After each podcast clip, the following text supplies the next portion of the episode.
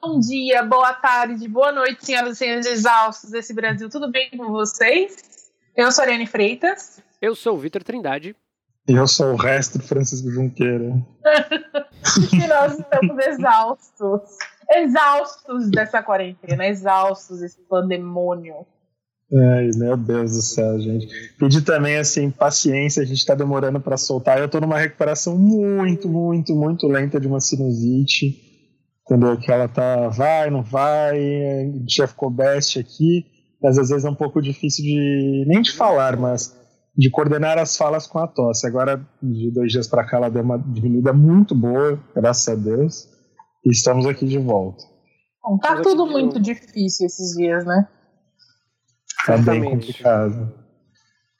Tá bem, bem, bem, manter sanidade, fin... não é fingir que tá tudo normal, né? Adaptar as coisas à nossa nova normalidade e cuidar dos nossos, dos nossos exaustinhos que estão aí carentes de nós. Felizmente. Passaram muito momento, tempo. Pode falar, Vitor. Não, que passaram muito tempo mandando mensagem pra gente, perguntando ah, quando ia ter episódio. Ah, estamos com saudade, vocês fazem falta. Uhum. Teve uma, teve uma ouvinte que mandou assim: é, vocês podem gravar até na latinha de. a latinha que eu vou ouvir de qualquer jeito, não importa, porque eu perguntei lá no, no Instagram, na enquete, se vocês estavam incomodados com o áudio ou se, ou se tudo bem de gravar assim mesmo pelo Skype. Porque se não tivesse, se não rolasse pelo Skype, simplesmente não ia ter, não é mesmo? É, gente, o Drauzio Varela está fazendo por celular. E tá todo mundo gostando. Então a gente tá bem ainda. Ó, é, a gente gravou o Abraço Coletivo mês passado. E como já contei essa história pelo menos umas 900 vezes, só teve um episódio entre, entre esses dias. Mesmo assim, vocês já ouviram 900 vezes, vou repetir. Nós gravamos no Zoom o podcast. O Zoom é uma merda, não usem. Ele deu caralho lá no Não, inclusive, inclusive o Zoom, ele teve um ele teve ele se envolveu num problema aí de escândalo, porque o aplicativo é... descobriu que o aplicativo dele tinha falha de segurança. Então, é se você isso. usa ele no meio do em meio empresarial, pegando dados de, cartão, de pegando dados de cartão das pessoas, é, o Zoom tá zoado, não usa em resumo, gravamos no Zoom, Zoom nos fudeu, perdemos o episódio, tinha ficado muito legal, porque as cartas eram boas. E aí, o que estamos fazendo? Gravando o Abraço Coletivo de Abril com cartas que lemos em março, vamos fazer de novo, e mais algumas novas que nós recebemos nesse meio tempo, porque afinal tá todo mundo em casa, todo mundo sofrendo, todo mundo precisa de ajuda, não é mesmo? E a gente está assim, tentando adaptar nossa rotina, fazendo assim, nossos formatos, bolando coisas para vocês, apesar da nossa distância. É muito difícil ficar sem, sem a Ariane sem o Vitor, tinha toda a magia do, de ficar na é, casa da Ariane. Dá uma saudade. Dá muitas saudades. Mas, Mas a gente tá é vivo. Vamos começar então? Vamos lá. Vamos lá. A primeira carta é chamada Terra Nostra, é o título. tchau, é tchau. Né? tchau, é exausto, dos exaustos do novo mundo. Meu nome é Giuseppe, eu moro sozinho na Itália há muitos anos. Estou passando por um momento difícil por causa do coronga. Eu não saio de casa e ve, ou vejo alguém desde o dia 2 de março.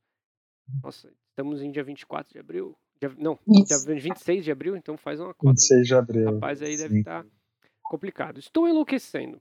E ainda não temos previsão de volta à normalidade. Eu me sinto bem solitário, mesmo tendo que manter, me manter ocupado.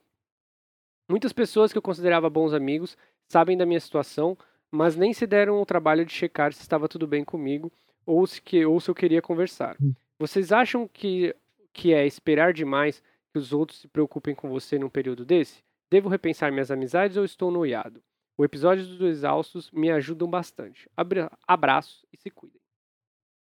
Essa é bem difícil, na real, porque qualquer análise que a gente for fazer ou tentar te ajudar, é, é, é tá tudo muito permeado por essa sensação que a gente está tendo. Então, por exemplo, até o começo disso tudo, eu não tinha a preocupação que eu tenho em relação aos meus amigos que eu tenho hoje. É diferente na relação que eu tenho tanto com o Vitor, com a Mariana com meus pais. De fato, de você acordar pensando, porra, será que está todo mundo bem? Por outro lado, às vezes a gente não tem tempo, né? Porque a gente está tão tão noiado em a gente ficar bem e é essa e é o medo do que vai acontecer, é um misto muito grande de emoções para te dizer que de repente as pessoas não estão preocupadas com você. Talvez elas estejam, mas elas não estejam não conseguindo reagir mesmo, porque é. a gente está com dificuldade de reagir. É, ou José, pessoas... Pode falar, Vitor. Pode falar, pode, pode falar. é, eu acho que a gente está num momento de fragilidade muito grande, tipo, especialmente da saúde mental.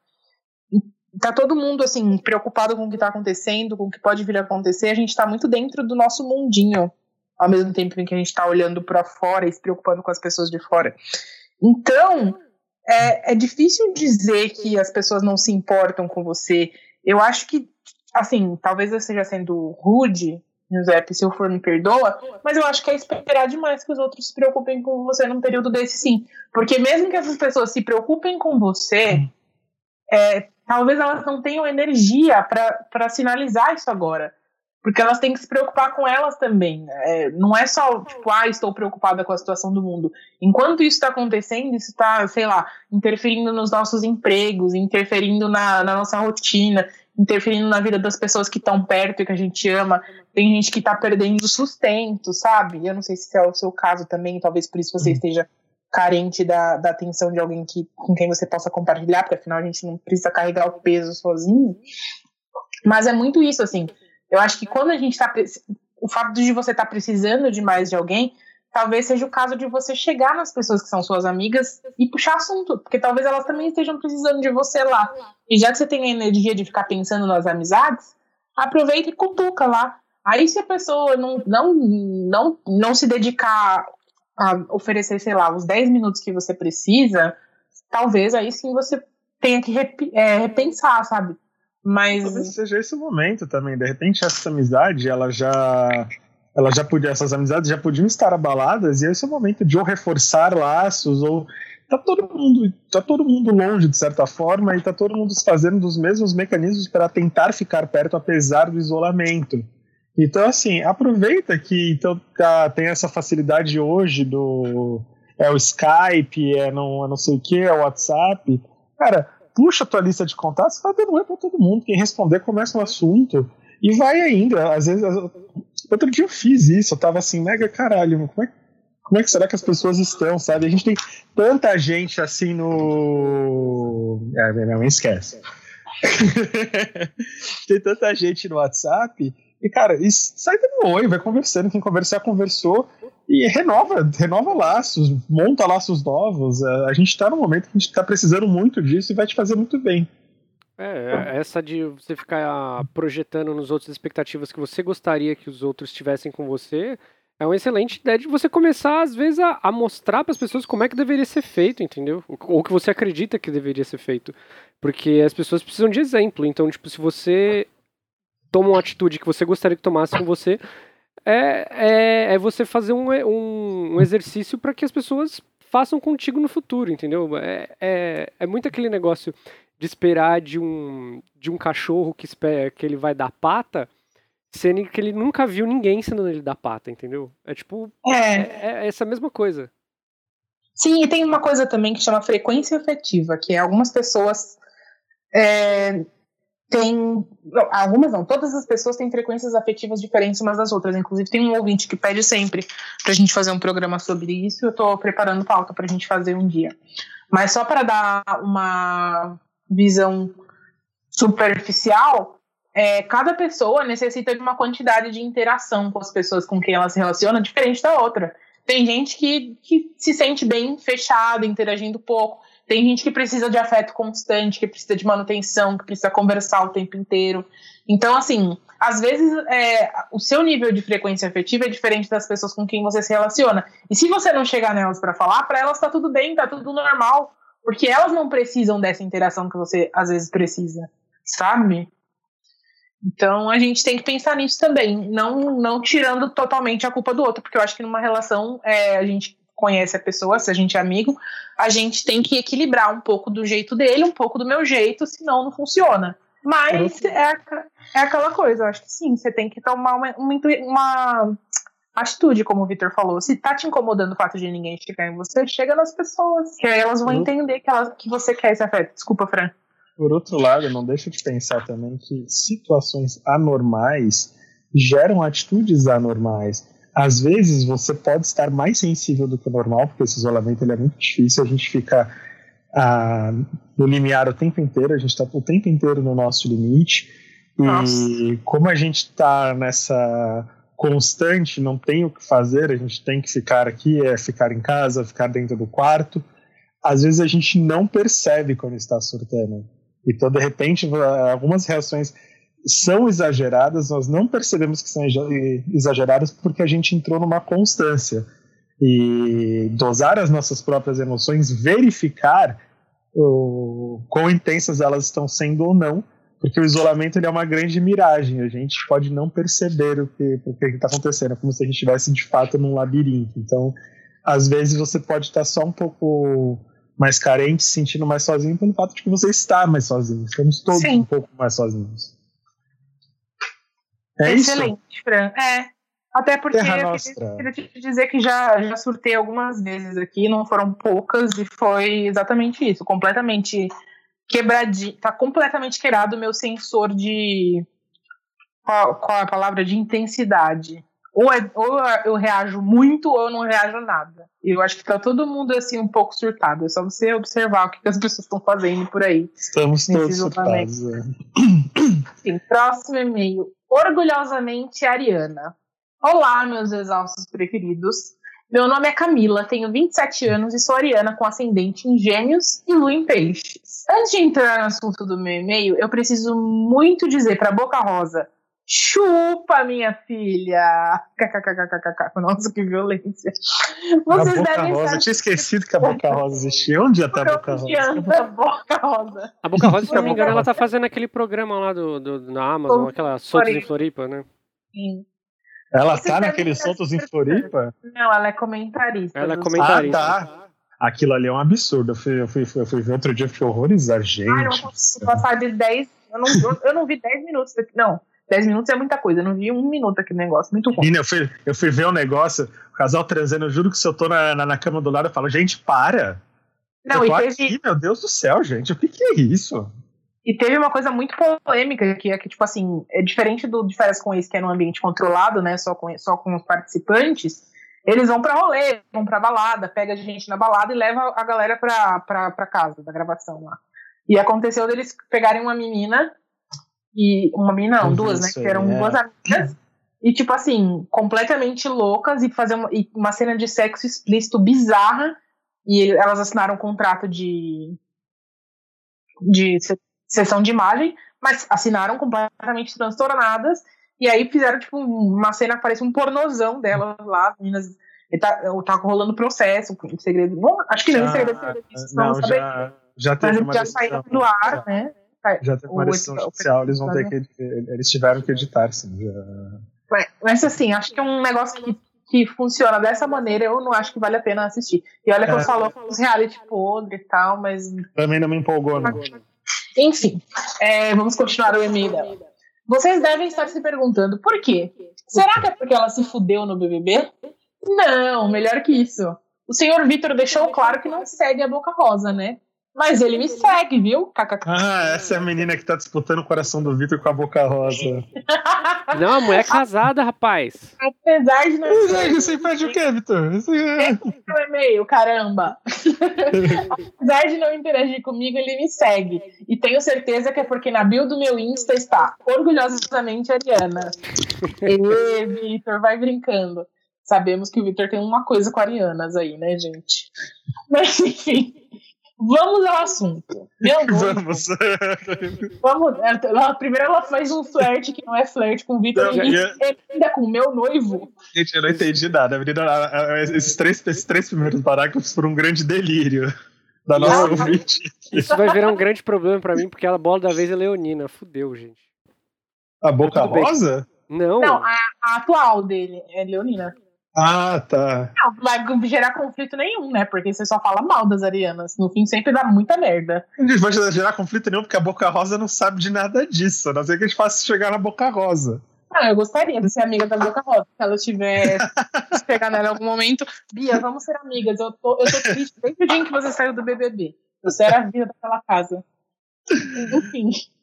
Ai, meu Deus. Vamos ao assunto. Vamos. Meu noivo Um virginiano de 31 anos, incrível, educado, me respeita, me trata muito bem. Único macho que me fez gozar, kkkk. Lindo, mas tem um defeito que eu não sei lidar. Eu amo, tipo, todos os adjetivos positivos, mas Sempre, isso aqui é o modus operandi. Isso aqui é o modus operandi. Nunca é ponto, só quero falar isso. Né? e eu queria muito que me ajudassem com isso. Ele é muito orgulhoso. E mesmo errado, às vezes ele não admite. Ele sempre rodeia, rodeia e não chega a lugar nenhum. Nunca resolvemos, acabamos tendo que deixar para lá, mas eu não acho isso certo, não acho maduro. O certo é resolver, poxa. Eu sempre assumo meus erros e ele não evolui nisso, sabe? Vocês têm uma luz para me dar? Se dá para melhorar isso, ou se é perda de tempo tentar ajudar a evoluir, porque sei que isso prejudica às vezes até no trabalho. amo vocês. Ariane, você é incrível. Vitor sensato e às vezes velho rabugento. KKK.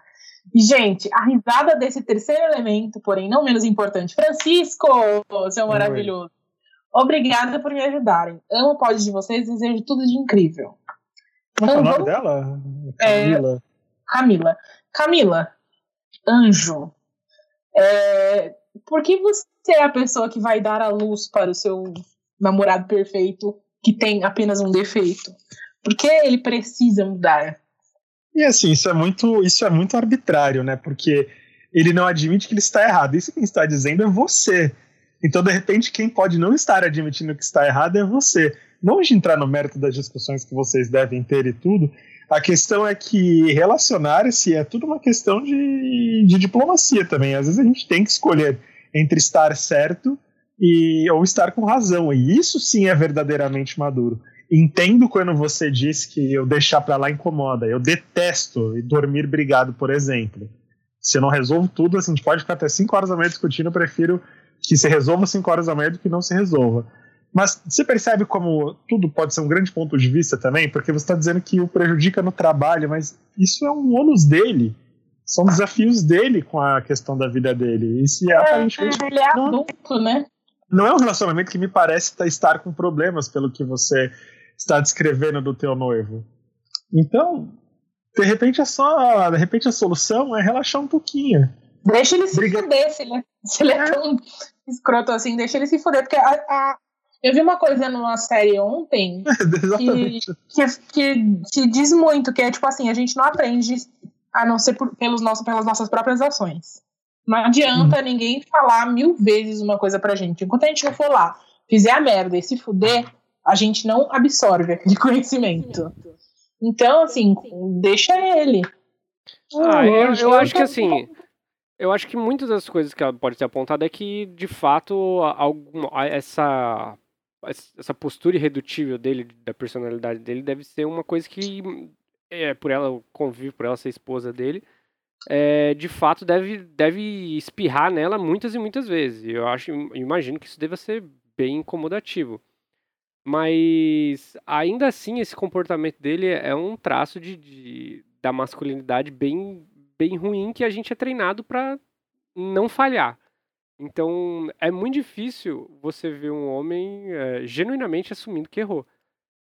Então, tipo, não é um problema que só de personalidade dele, é um problema da, da, da, da do ser homem. Entendeu? Então, Mas, tipo, não é uma coisa que você vai mudar pontualmente nele. Acontece, acontece que ele pode, às vezes, só não ter errado. Sim, mas isso aí é um problema que eu tô, que eu tô querendo dizer, que assim, não é um problema pontual dele. Ele é um, é um problema de, da personalidade de quase todos. Entendeu? Mas tipo, considerar que... Não, pode continuar, Vitor, desculpa. Então, que, tipo assim, é... de fato ele vai aprender só se fudendo, entendeu? Porque ele não vai fazer. Não é um gesto que ele vai aprender a mudar do nada. Entendeu? Não é, tipo, ela batendo na martela. Ou ele vai começar a ter que perder muita coisa na vida dele pra ele parar Sim. de ser assim. Mas é uma coisa que foi condicionada a vida inteira. Eu acho que cuidado, a gente tem que considerar que ele, a gente tem que considerar que ele tá errado porque a nossa ouvinte é a Camila e não ele. Entendeu? Então, mas, mas, o que eu tô dizendo é que às vezes a gente nessa, a gente se, a gente se imbui dessa coisa de eu quero zelar pelo outro, esse sentimento que a gente chama de zelo. E aí ela fica preocupada tanto com esse temperamento dele no trabalho, tanto em relação deles, e às vezes a gente não percebe quando esse zelo ele está incidindo num comportamento que pode ser controlador. Então, de repente, não é uma questão de quem está certo ou quem está errado. É os dois aceitarem que, de repente, dentro da convivência, eles podem ter diferenças que vão ter que se estabilizar. Não necessariamente um mudar pelo outro. Esse é o meu ponto.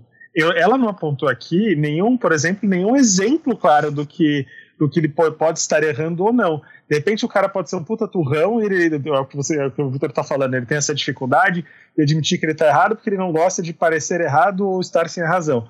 Ou às vezes o cara ele pode só ser um pouco mais desligado de algumas consequências das coisas que ele fala em, em relação a ela, que fica mais preocupada. É, então, eu tenho duas coisas para falar. Primeiro, se vocês estão numa discussão e mesmo errado ele não admite, aí vocês rodeiam, rodeiam, rodeiam e nunca resolvem, se vocês nunca resolvem é porque você também não abre, não cede. É. é. Então a gente tem aí uma questão. E, enfim, se ele é tão maravilhoso, perfeito, incrível, educado, respeita, trata bem, o único macho que te faz gozar, então às vezes talvez valha a pena você saber a hora de ceder. É, Bom, não me parece, esse, não, esse não, é não me parece uma treta, é. O segundo é que, já que você começou com a temática BBB, eu vou inserir aí uma coisa para ver se. É que sei lá, né? Muitas pessoas gostaram de, disso nessa edição, mas isso foi a coisa que mais me irritou em toda a edição, desde o começo, que é as pessoas que se acham fadas sensatas, réguas sensatas, as pessoas que, que medem quem tá certo e que, quem tá errado, e só o, o lado delas está certo. Uhum. E se a pessoa não, não qual é a palavra? Se a pessoa não resolve da maneira que você gostaria, então para você ela não tá resolvendo. E a gente, e, tipo assim, eu tô apontando isso falando das minhas Big Brother, mas isso é uma postura que todo mundo em algum momento tem. Eu tenho, todo mundo tem. Tipo assim, a gente quer que a pessoa reaja da maneira Y. Mesmo que ela ceda, que ela fale assim, ah, tá, talvez eu tenha errado mesmo, então eu acho Z. Tipo assim, a pessoa assumiu que ela não acertou, mas ela não foi para a solução que você gostaria, ela foi para outra solução. Aí você acha que não chegou a lugar nenhum. Na verdade, a pessoa chegou ao lugar, só não é o que você gostaria. Ah. Entendeu? Então tem que tomar cuidado também com essa coisa de, ah, ele é um problema, ele é muito orgulhoso, ele nunca admite que tá errado. Mas, mas por que, que ele tá sempre errado? E é por, por que, que, é você que sabe que errado? Por isso que a gente tem que ter cuidado com essa, com essa coisa de, assim, justamente, a gente se imbui dessa, desse sentimento de a fada sensata, a não sei o quê, e aí você se sente, às vezes, quase que. como se o erro não pudesse estar em você, afinal de contas. Como que pode estar o erro na, assim na fada sensata? Ou, na, na melhor das hipóteses, às vezes não tem erro. Vocês só estão com pontos de vista diferentes, como a Ari falou. E, e, e outra voltando. coisa, né? Pode falar. É isso, é isso que eu ia falar. Tipo, de novo, incrível, educado, me respeita, me trata muito bem, o único macho que me fez gostar, lindo. Se é o único defeito, assim, sei lá, se não for uma questão que incide em coisa ética ou coisa de, de repente política hoje em dia, isso é, é, é bem importante. Será que não está tretando muito também? Será que não dava para relevar um pouquinho? E por último, se for uma coisa escrota mesmo, se você está falando de situações que são deal breakers que, que estão te prejudicando, o que eu posso te dizer é, você não tá, ninguém entra no relacionamento para fazer o outro evoluir. Quando você conheceu Isso. ele, você já sabia como ele era, você aceitou casar com ele, você já sabia como ele era. Se a sua missão na sua cabeça era fazer ele evoluir e se tornar uma pessoa melhor, sinto te informar, mas está errado. Você Ou não é um device. É, você tem a opção de trabalhar com isso, né? E evoluir a relação e não ele ou a opção de largar ele, se isso é um deal breaker pra você. Porque é. mudar o outro não é. Tipo assim, você entrar numa relação para mudar o outro, para salvar o outro, para enfim, qualquer coisa, o outro, é muito sério. Eu e chamo é isso de síndrome de clínica de reabilitação. Que as pessoas entram na vida das pessoas e acham que você o ponto-chave de mudança delas. Tipo, ninguém é. no fim, você desgraça a própria vida, né? É. Oh, meu Deus, tá. Mas manda e-mail pra gente falando se tá tudo certo. Ou se você, sei lá, quiser pelo menos especificar um pouco numa próxima mensagem o que, que acontece no teu relacionamento, de repente a gente pode ser menos abrangente. A gente ficou. Mas tomara que dê tudo certo aí pra você.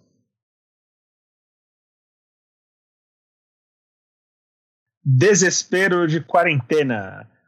Olá, querido podcasters exaustos. Venho pedir ajuda aos únicos no momento que sinto que posso obter alguma ajuda. pois minha vida se tornou uma tragédia grega tão grande que não consigo falar sobre ela com nenhum amigo próximo e em tempos de quarentena ando com a terapia suspensa, pior dos dois mundos. Acontece que essa mesma quarentena tem me feito questionar todo o rumo que minha vida tomou no último ano. Vamos aos acontecimentos. Vamos aos acontecimentos.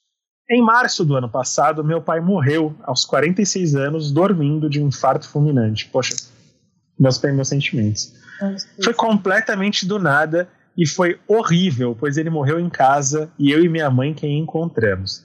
Minha irmã estava nos Estados Unidos da época e não pôde, e não pôde voltar. Então sobrou para mim para lidar com todo o rojão da minha mãe completamente perdida e todas as coisas que ficaram para lidar após a morte de alguém. Eu e meu pai não tínhamos uma boa relação desde a minha adolescência, mas o último ano de vida dele, depois de bastante terapia, vinha sendo o nosso melhor e não posso nem narrar o baque que foi para mim o perder naquele momento. Enfim, sem dúvidas, esse ano tem sido o mais difícil da minha vida e não posso negar tudo que foi desencadeado por este acontecimento. No, no, momento em que isso ocorreu, eu estava em um relacionamento de quase três anos com outra mulher, com quem eu tinha feito uma união estável pós-eleição do Bolsonaro. Nós estávamos com planos super concretos de sair do Brasil após eu terminar a faculdade no fim daquele ano, com dinheiro juntado e planos de mestrado em outros lugares. A primeira coisa, então, que abalou nossa relação foi que eu desisti imediatamente desses planos. Mudei de volta com a minha mãe para a casa que tinha crescido e disse para minha companheira que precisaria de um tempo para repensar nossos planos de futuro. Ela ficou ao meu lado em absolutamente tudo me deu suporte emocional e até financeiro. Entretanto, para ela, os planos de futuro continuavam de pé. Se não fosse sair do Brasil, então seria comprar um apartamento, mas ela continuava muito focada em nosso futuro. Ela seguiu guardando dinheiro, assumindo dois empregos para guardar o máximo possível e falava disso constantemente sempre que nos víamos. Nesse ponto, quero ressaltar o quanto ela é realmente uma pessoa maravilhosa e me tratava como uma princesa, até mesmo com excessos, pois ela me mimava muito. Porém, ao longo do ano, eu acredito que essa disparidade de expectativas sobre o futuro desgastou nossa relação demais. Eu estava completamente perdida, enfiada em crise de ansiedade após crise de ansiedade, falida financeiramente por todos os encargos que estava tendo, pois após a morte de meu pai, minha mãe foi demitida e minha irmã voltou do intercâmbio desempregada. E ela, cheia de certezas, ela namorada, cheia de certezas, cheia de planos para futuro e dinheiro no banco que eu não conseguia contribuir com um centavo. Fora isso, nossa vida sexual deu uma queda generalizada. Após a morte do meu pai, eu fiquei um tempo sem conseguir fazer nada, e quando voltei, sinto que voltei a, só, a fazer só por obrigação. Cerca de metade das vezes que a gente transava, sinto que fazia porque me sentia obrigada. Não por ela, sinceramente, ela nunca me obrigou, Nunca reclamou quando eu não queria, nem nada do tipo, mas me senti obrigada pelas expectativas de um relacionamento saudável. Uma ideia que eu tinha, e às vezes acho que ainda tenho, criada na minha cabeça com relação à vida sexual. Após tudo isso, aconteceu o inevitável. Eu me sentia insatisfeita com a relação e comecei a pensar em terminá-la. Foi muito difícil, pois aquele era sem dúvidas o melhor relacionamento que eu já tinha tido na vida ela me fornecia seguranças que eu nunca tinha antes. E as pessoas do nosso círculo social nos consideravam o casal ideal, o casal perfeito. Porém, não houve solução. Conversei com ela mais para o final, quando conseguimos processar um pouco disso tudo que estava sentindo, mas não sei dizer se foi tarde demais ou se não soubemos lidar com os problemas. No fim, como diz minha psicóloga, o desejo gritou e comecei a me sentir atraída por outras pessoas. Acabei terminando tudo quando uma ex apareceu, me fazendo perceber o quão fora daquela relação eu já estava. Porém, exaustos, se vocês achavam que as coisas já estavam complicadas até aí, é nesse ponto da história que realmente começam os problemas que andam me amargurando. Acontece que desde que eu terminei um relacionamento seríssimo de três anos e meio, eu não passei um dia solteira. E isso no ano mais complicado e cheio de mudanças na minha vida, que dirá do século. No mesmo dia que eu terminei, eu estava saindo com a tal ex que apareceu e nós ficamos de rolo por cerca de dois meses. Chegamos a cogitar um namoro, mas foi se tornando bem claro que isso nunca seria possível devido a todos os motivos que nos fizeram terminar a primeira vez, e o que estava rolando ali era apenas uma questão de química e diversos problemas emocionais mal resolvidos. Um dia, entediada, eu resolvi então baixar o Tinder, só para ver o que acontecia por lá depois de todos os anos ausentes. E acabei, no dia seguinte, conhecendo a personagem número 3 dessa história. Nossa. Nós, e ela, ela, ela escreve super bem. Sim. Nossa. Não, o melhor é que ela, ela se dá bem muito rápido, né? Eu queria esse poder. Eu, eu, eu tô me identificando tanto com essa história dela que vocês não têm noção. Nós nos demos bem imediatamente. Passamos a conversa pro WhatsApp e não paramos de falar nem por um segundo por dias seguidos. Era época de Natal, então a gente não estava conseguindo se ver e ela acabou me dizendo por telefone, antes mesmo do primeiro encontro, que estava apaixonada por mim. Foi sinceramente uma coisa louca que aconteceu e que eu não estava esperando. Acho que já deu para notar, exaustos, que eu sou uma pessoa um pouco intensa. Nós, come... Nós começamos a sair e pronto. Cá estou eu namorando novamente, agora há pouco mais de três meses. Como disse, não passei nem um dia solteira. Bem, Longe de mim reproduzir estereótipos, mas ô oh, sapatão! Eu ia perguntar agora, que eu, sempre escuto isso, né? Que, que, a mulher é bem mais intensa entre duas mulheres. Já era pra estar tá morando junto, né? Mas aconteceu o corona. Uma amiga minha que fala, vocês não têm noção do que é sapatão, gente. Vocês estão. Bom, Bem, aí que mora o meu problema. Constantemente eu me sinto dividida entre meu Deus, isso é uma loucura. Eu devia ter te dado um tempo só para mim. Eu sinto que nem processei o término de uma relação que foi imensa e teve uma história gigante, foi cheia de significados. Me sinto culpada com a minha ex, que realmente é uma pessoa incrível, já que eu estou contra a pessoa. Penso quanto isso pode ter magoado ela, o quanto eu magoei ela ter terminado. Me sinto julgada pelas pessoas no geral por já estar em outro namoro e sinto até mesmo que as pessoas não validam tanto essa relação em que eu estou por ter sido tão pouco tempo depois de uma tão sólida. E a outra parte de mim, a parte que tem me mantido seguindo em frente nessa relação, só pensa: foda-se isso tudo, é loucura como tudo aconteceu, é verdade, mas eu posso dizer sinceramente que estou apaixonada. Estar com ela me faz bem, ela me trata muito bem, se eu estava infeliz com a minha vida sexual, bem, agora estou nas nuvens e a uhum. gente se encontra muito mais em ritmos parecidos com relação a planos no futuro e o presente tem sido muito, muito bom ao lado dela. Essa dicotomia de pensamentos tem me enlouquecido na quarentena, exaustos. Essa questão dos julgamentos é especialmente difícil para mim. Vinha tratando ela na terapia antes da pausa. Sei que o racional é dizer, foda-se que os outros pensam, mas não consigo.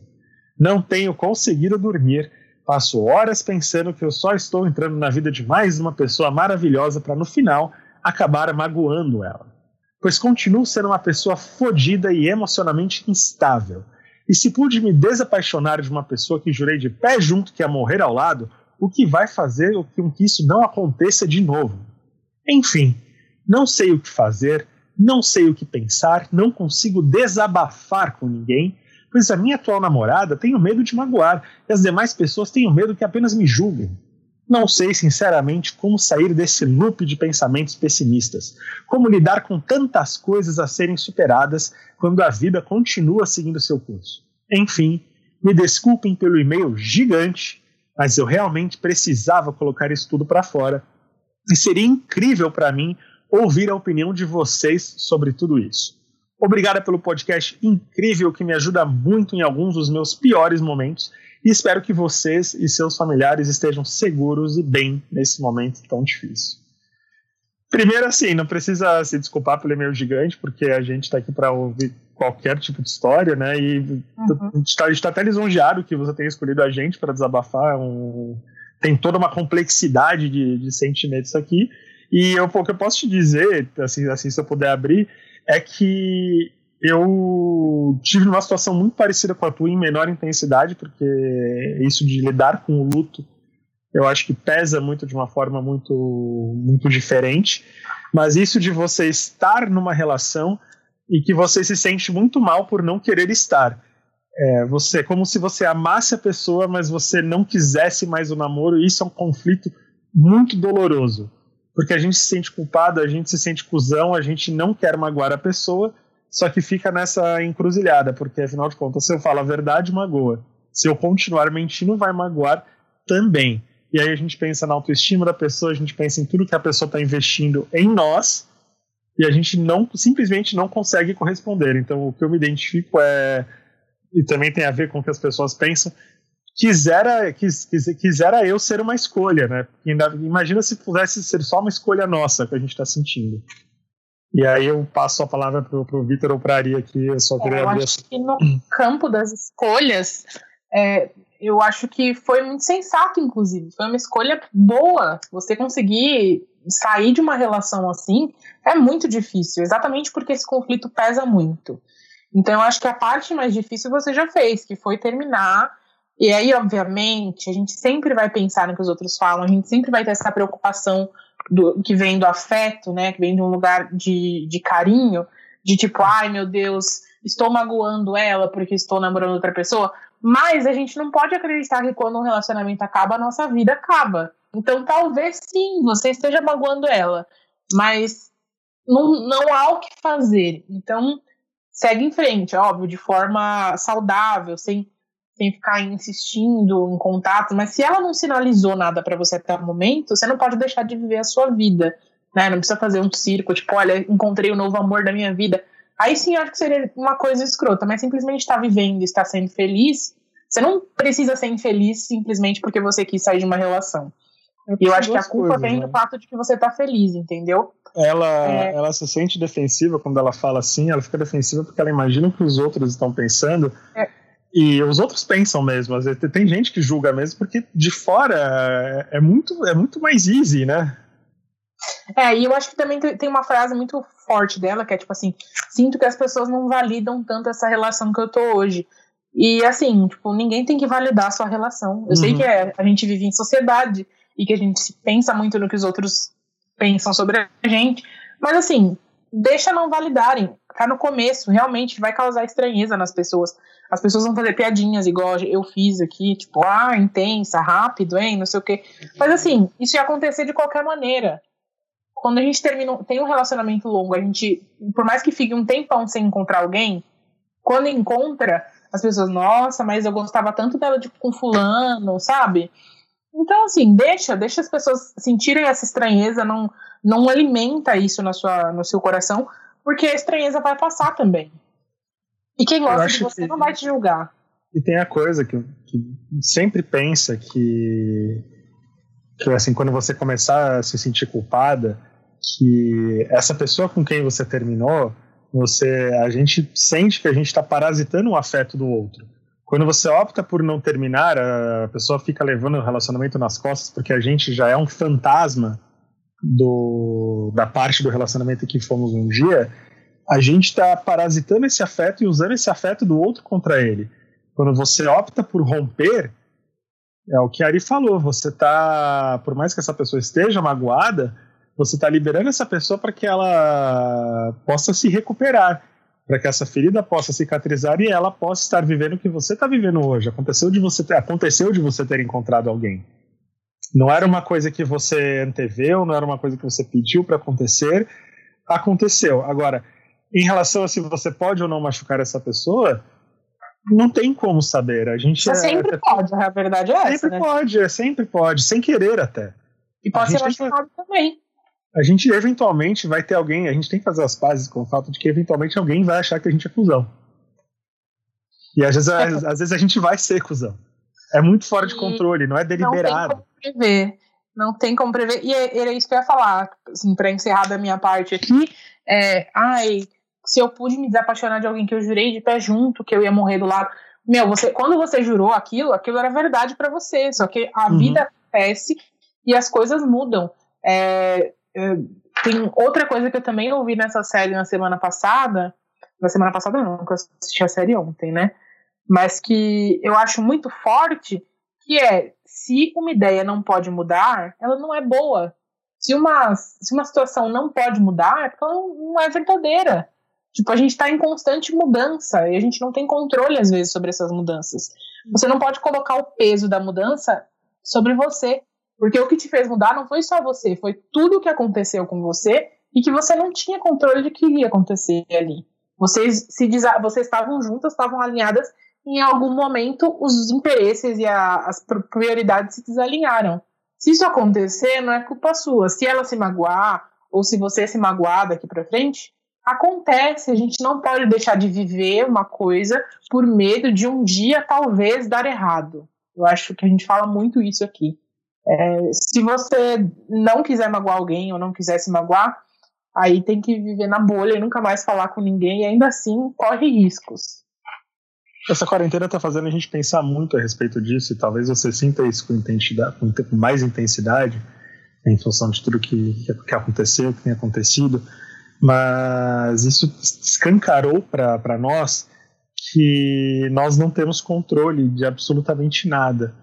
Então a gente acorda já pensando se todo mundo que a gente ama está bem, se está todo mundo por perto, se está. Porque a grande verdade é que a gente não tem controle do minuto seguinte.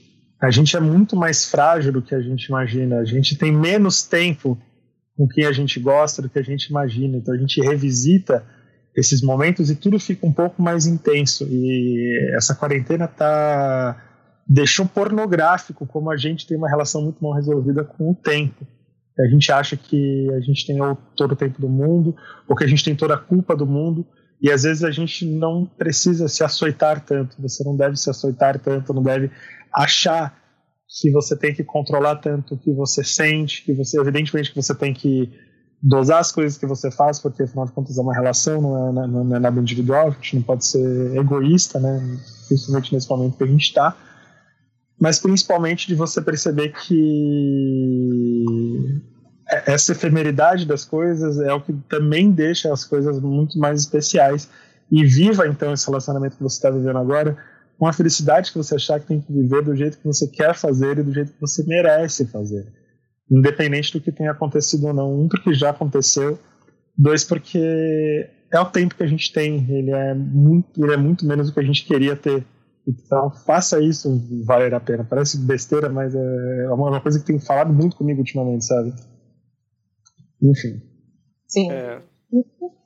Ah, eu, eu, eu não tenho muito o que falar. O único que me resta aqui, principalmente nesse caso, é fazer coro a vocês dois, porque é, por mais que eu tenha compreendido toda a situação que ela descreveu, para mim isso é quase esse dilema chega quase próximo ao ao segredo da vida, né? Tipo, ao, ao sentido da vida, uhum. porque é, é, é, muito, é muito desconectado da minha realidade e, e, e são cenários que dificilmente eu conseguiria pensar, entendeu? Então eu, eu, eu tenho medo de falar qualquer coisa aqui e, e acabar fazendo um desserviço. Então a única coisa que eu vou fazer é dar cor a vocês dois, porque, cara, eu não consigo formular nada que consiga é, ajudar no momento. Uhum. Então tá. Então, tá ótimo. Próximo e-mail. Deixa eu só fazer um parênteses aqui. O próximo e-mail, ela começa falando que tá 14 dias de isolamento social, mas é um e-mail do dia 26 de março. Faz a esse, tá, faz esse A gente está em 6 de abril, então são 30 dias aí na frente, né? Ela tá há 44 dias de isolamento. Vitor, pode ah. ler. Tá, vamos lá. Olá, pequenos, tudo bom? Estou há 14 dias de isolamento social. Lembrando que isso foi há 30 dias atrás. Então, é, lê esse 44. Comecei antes de todo mundo do meu estado porque gripei. Aqui foi decretado, acho que uma semana depois, e ontem saí do grupo do meu trabalho porque já não aguentava mais. Tem gente que trabalha na saúde, tem gente que trabalha na saúde, tem jornalista, tem ansioso, repassando informações, trazendo números já estava sufocando a, no primeiro dia. Ontem perdemos um colega, nada ligado à pandemia. E aí, além da pessoa que passou a notícia ter passado de uma forma que não sei, a, a gente às vezes pensa tanto no, no nosso limite que esquece do limite do outro. Mas foi meio brutal. Fiquei em choque. E tô lá há menos de um ano. Fiquei lá, fiquei preocupada com, o que, é, com quem o conhece bem, bem há mais tempo. Iniciou-se uma sessão, uma sessão de homenagens. Depois começou a discussão. E aí, quem vai no velório? Daí voltou, a, daí voltou a vida normal. Até que um cara que, que o conheceu no último dia de, de aula antes do isolamento fez um texto lindo e muito sincero sobre a expectativa de amizade criada e a perda. Quando a esposa do falecido colocou um coração de gratidão, parece que se fez necessário fazer algo melhor. Então todo mundo recomeçou em meio que uma competição de quem amava mais. E, e encheram de fotos, e foi quando eu saí. Não entendo esse comportamento diante da morte, a necessidade de prestar o luto, mesmo sem sentir isso. A troca, do perfil, a troca de perfil por uma rosa negra, uma faixa, uma pessoa com uma lágrima no olho em preto e branco. Mas a foto na festa sensualizando continua lá. Tipo, eu gostava dele, mas foda-se, olha minha bunda. eu, não, eu não entendo o texto dizendo que tá muito triste. Minha ex-chefe usava Estou devastada. E um minuto depois, uma postou uma foto demonstrando totalmente o contrário. O que aconteceu com o ser humano? Nossa, mas as, as, as, pessoas têm formas tão diferentes de lidar com o luto, de. Não é uma questão de ser humano. Às vezes você, às vezes você tem lidado com o luto de uma forma muito mais severa, porque te afeta mais, e você está sentindo uma indignação pelas pessoas, por você achar que as pessoas pode, podem não estar tão pesarosas ou tão, ou tão tristes quanto você. Só que, deixa eu te falar uma coisa, com todo respeito, não tem como você saber isso. Então é a gente subir nessa posição de que nós somos senhores dos sentimentos, nós sabemos, eu sei a demonstração correta que tem que se fazer, eu estou fazendo de uma forma respeitosa, eu estou fazendo disso, eu estou demonstrando. Até entendo o teu ponto de vista a, a, em relação ao que parece ser uma apatia das pessoas, mas não tem como você saber. Você, você, é. você, você concorda que são sentimentos muito complexos para você achar que você conhece todas essas pessoas? É, eu acho assim, é aquele famoso, ai, só quem viveu sabe, Gabi. Você não, por mais que você tenha uma noção simples do que está acontecendo, de, de, externa, tipo, ah, você está lá um ano, então você sabe, você acha que sabe como são a relação, as relações daquelas pessoas, mas na verdade a gente nunca sabe qual, qual o grau de intimidade entre pessoas de um trabalho, porque a pessoa pode conversar pelo celular, pode ter, pode se encontrar fora do trabalho para conversar e no trabalho manter uma postura profissional. É, pode ter um afeto muito grande, embora não tenha uma relação grande. E, enfim, a gente está num momento de sensibilidade, então qualquer notícia deixa a gente meio desequilibrado. Uhum. Eu também não gosto quando começa a competição de todo mundo mandando no coletivo. Eu gosto quando, quando você vai no privado lá e homenageia. Mas eu não julgo quem faz, porque cada um é, tem a sua maneira de externalizar e de se sentir bem com isso. Porque, na verdade, o luto é isso. A pessoa já foi, ela não tá vendo as pessoas que estão expressando carinho ali estão expressando por elas, para elas se sentirem melhor, uhum. para quem ficou se sentir melhor. E aí, essa coisa de a pessoa postar um luto lá, escandalizar, botar no avatar o preto, continuar postando falta bunda, isso realmente é escroto pra caralho, mas sempre vai existir. Eu, e eu tento pensar que, assim, quem morreu foi o outro, a minha vida continuou. Eu tenho um lado de dor em mim, mas existem outras coisas acontecendo, que o ser humano é muito complexo. A gente pode estar sofrendo e vivendo a vida ao mesmo tempo e tendo um momento de alegria, mesmo dentro do sofrimento. Sei lá. Eu conheço gente que só consegue lidar sem lidar, por exemplo. Que a pessoa ela se isola completamente, tipo, e ela não adianta, ela não vai falar sobre o assunto do, da morte, por mais próximo que ela seja, porque a pessoa trava tanto para lidar que a mente dela se defende não lidando. Não significa que ela não está sentindo, não significa que ela não está sofrendo, significa que ela está tentando preservar o resto da, da sanidade. Dizer que essa pessoa é, é uma pessoa fria, ou uma pessoa que não está ligando, é, é meio pesado, né? É, é o. Baseado numa coisa que eu tinha até assistido há uns, há uns tempos atrás, eu não tenho certeza se foi na série Explain, eu abordam vários temas e num dos temas que eles falam é exatamente sobre morte e luto. E o fenômeno do luto e da morte, ele se manifesta culturalmente muito diferente de pessoa para pessoa. E quando eu digo cultural, é que tipo assim, a forma de interpretar a morte. Então, é você querer exigir do outro que ele tenha postura X ou Y, é uma forma muito centrista de você achar que tipo, o mundo tem que ser interpretado pela sua ótica. Porque do mesmo, da mesma forma que no, no Oriente as pessoas interpretam de uma forma, sei lá, tem no México que as pessoas fazem, tem, fazem festa, tem países no Oriente Médio e que depois de, eu acho que quatro, cinco meses eles desenterram a pessoa e fazem, um, e fazem uma festa com a múmia da pessoa. É, são coisas muito difíceis de você exigir que as pessoas que elas tenham um comportamento específico. Porque a morte pode ser. Tanto a morte quanto o luto, elas são interpretadas de várias formas. Pode ser, um, pode ser, sei lá, é, a ausência de, como a ausência de alguém, pode ser como o encerramento de um ciclo, pode ser comemorando que a pessoa foi para um outro lado. Isso tipo, é culturalmente interpretado de formas muito diferentes. Então, não é você virar e perguntar o que aconteceu com o ser humano, perguntar o que está acontecendo com você, no caso, né? Tipo, porque. Por que que tá. Por que que isso te incomoda tanto? É, é uma coisa que você tem que se perguntar. Que a morte, quando, quando a gente presencia a morte, a gente entra em contato com a nossa própria mortalidade. Porque a gente não vive em desespero o tempo inteiro pensando, meu Deus, eu vou morrer, meu Deus, eu posso morrer. Nossa, pode acontecer que eu morra, ou alguém que eu amo morra. Mas quando a gente vê alguém morrendo, alguém próximo, alguém que do nosso convívio, a gente lembra disso, a gente lembra que todo mundo está suscetível a isso. E por isso que tantas vezes a gente se, se, se sensibiliza, faz testão, mesmo que não tenha intimidade.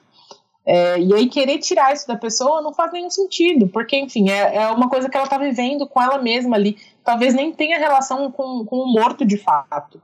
E outra, co é, é, outra coisa, você perguntou o que aconteceu com o ser humano. Honestamente, é, essa comparação me fez pensar naquelas pessoas que, por exemplo, quando morre um artista famoso, é, vem, o fulano vai lá e, e, e twitta assim, nossa, agora todo mundo era fã do fulano. Ai, não, porque tipo, ué, você não sabe o que a pessoa tá ouvindo todos os dias, tipo, não é que a pessoa tá mentindo que ela gostava da pessoa, é porque a gente não tá dentro da, do universo dela para saber o quanto ela gostava ou não. Uhum. Entendeu? E a morte ela traz curiosidade também. Ela, ela faz a gente lembrar com afetividade, com uma sensação diferente as coisas que aconteceram. Muita gente tá, é, tá brigada e a pessoa morre e de repente a gente só lembra das qualidades, esquece total os defeitos. Porque, enfim, é, é o nosso jeito de lidar com aquilo, de não querer ter uma memória ruim, entendeu? É, não, não, não, precisa dessa violência, mas eu não, não vou dizer que eu, que, eu, que eu quero levar essa crítica diretamente a você, e peço desculpas até se pareceu que, que eu estou sendo crítica com você, porque também tem um fato de você estar tá isolada 14 dias e tudo mais. E se antes do isolamento você já não curtia internet, imagina nessa época em que a gente está completamente fora da casinha, assim, tendo que lidar com os nossos próprios sentimentos, com as nossas angústias, com as nossas frustrações. Eu acho que o ranço fica muito mais intenso também. Então, às vezes acontece uma coisa, a gente nem. Num momento normal, a gente talvez nem se incomodasse. Mas como a gente está no. Na a flor da pele, aí talvez isso tenha te irritado mais do que o normal, entendeu? Uhum. Mas assim, você fez certo. Se isso aqui tá te incomodando, saiu do grupo, beleza. É, se não causou é nenhum atrito no, se não causou nenhum atrito no trabalho, melhor, né? Porque eu acho assim, dá pra, sempre dá pra silenciar o grupo, não precisa sair. Mas fica aí a dica para você. Vamos refletir isso. Próximo e-mail. Quando você descobre que o problema é com você. Oi, exaustos, tudo bem com vocês? Pode me chamar de Brian. É, olha eu aqui. Brian. Sim, porque meses atrás mandei uma cartinha para vocês, que inclusive foi lida no abraço coletivo número 12. Meu caso da época era saber se o boy tinha praticado o famigerado ghosting ou se apenas era emocionalmente irresponsável. Turns out, desculpa o inglês, foi alfabetizado na mesma escola que a Ariane. Ih, Ariane, startou. o tribunal exaustos deliberou o indiciado como inocente de ambos os crimes. A, a gente, a gente inocentou o homem? Inocentou. Toda essa situação gerou uma crise interna muito forte. Me sentia inapto e em certa medida ainda me sinto a lidar com relacionamentos eternos. Nós a gente traumatizou o Brian. Desculpa, Brian. Zoamos o Brian. Alerta Jequiti. Façam terapia. Queria que esse podcast fosse visual e esse alerta aparecesse em milissegundos na tela, como as propagandas da Jequiti no SBT. Terapeutas, patrocinem o Exaustos. Vou fazer um post de façam terapia para o nosso feed, para aparecer piscando no feed eventualmente. Escrevo-lhes este pedido de abraço em um novo momento de término. Bota mais uma na conta, garçom. garçom, troca o DVD. Durante o ano novo, conheci, leia-se, bati papo com um cara no Grindr, um boy na praia. E logo no início do ano começamos a ficar. A beleza tava ok, profissão legal ok, estabilidade emocional ok. Lindo, lindo, lindo. Por dentro e por fora. A coisa foi evoluindo e por quase dois meses vivi no paraíso. Ah, Sabe quando você acorda cantando música da Disney com os passarinhos? Nunca, Não. nunca aconteceu. nunca aconteceu. a, gente, a gente é vilão da Disney. E sorri quando vê aquele bom dia na tela do celular e sente falta de acordar do lado da pessoa, você é a Úrsula e eu sou a Malévola. Esse era o estado que eu me encontrava, assumidamente apaixonado. Mas tinha uma pedra no meio do caminho, e essa pedra se chamava Carnaval. Eu iria para o Rio e logo depois iria emendar uma viagem para minha cidade para comemorar meu aniversário.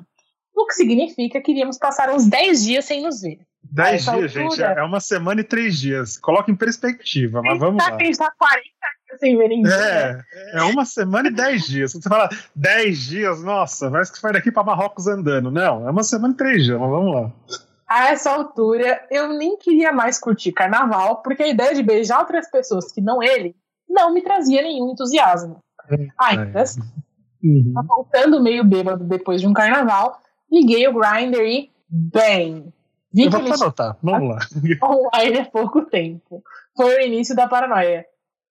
Desde esse dia, passei a agir com a certeza de que ele queria terminar comigo, ainda que ele continuasse sendo fofo. Voltei para São Paulo e não conseguimos nos ver durante duas semanas, por conta de trabalho. Em uma, ele estava em um momento punk de assumir uma gerência, e na outra, eu estava fora da cidade. E para mim, isso era apenas mais um sinal de que ele tinha perdido o interesse. Caralho, ele estava trabalhando, amigo. Nessa semana, o dia... nessa semana em que eu estava fora, a conversa de fato estava esmaecendo e chegamos até a passar um dia inteiro sem nos falar, o que nunca tinha acontecido. De novo, mais alimento para minha paranoia. Quando enfim retornei para São Paulo, vi que ele estava vendo todos os meus stories. Sabia que eu tinha chegado e não perguntou nada. Um adendo muito sério. Muito, muito sério. Ele tinha perdido uma amiga da faculdade três dias antes. Brian, oh meu Deus. Acordei montado no cavalo do cão e mandei uma mensagem pedindo o endereço dele para ir buscar umas roupas minhas. Em resposta, ele disse que poderia me entregar durante a semana e que não precisava disso. Inserir aqui o apelido carinhoso que ele me chamava. Brai. No estilo criança mimada, insisti na história e levei um belo bom. Você que sabe. Putz, esse Ainda mandei uma mensagem tentando explicar o que estava sentindo, mas ele nunca respondeu. Perdi o boy ali. Eu gosto que ele escreve de uma forma assim, ele, é, ele, é ele, vive o próprio drama. É. Quem vem ser redator do, dos e-mails, por favor? poucos dias se passaram. Já levei essa situação para terapia, mas continuo me sentindo um lixo de ser humano. Ele fala poucos dias, mas deve ter que fazer um mês, porque esse meio do mês passado. Sei que fui infantil, imaturo, egoísta e, no mínimo do mínimo, insensível com o luto dele.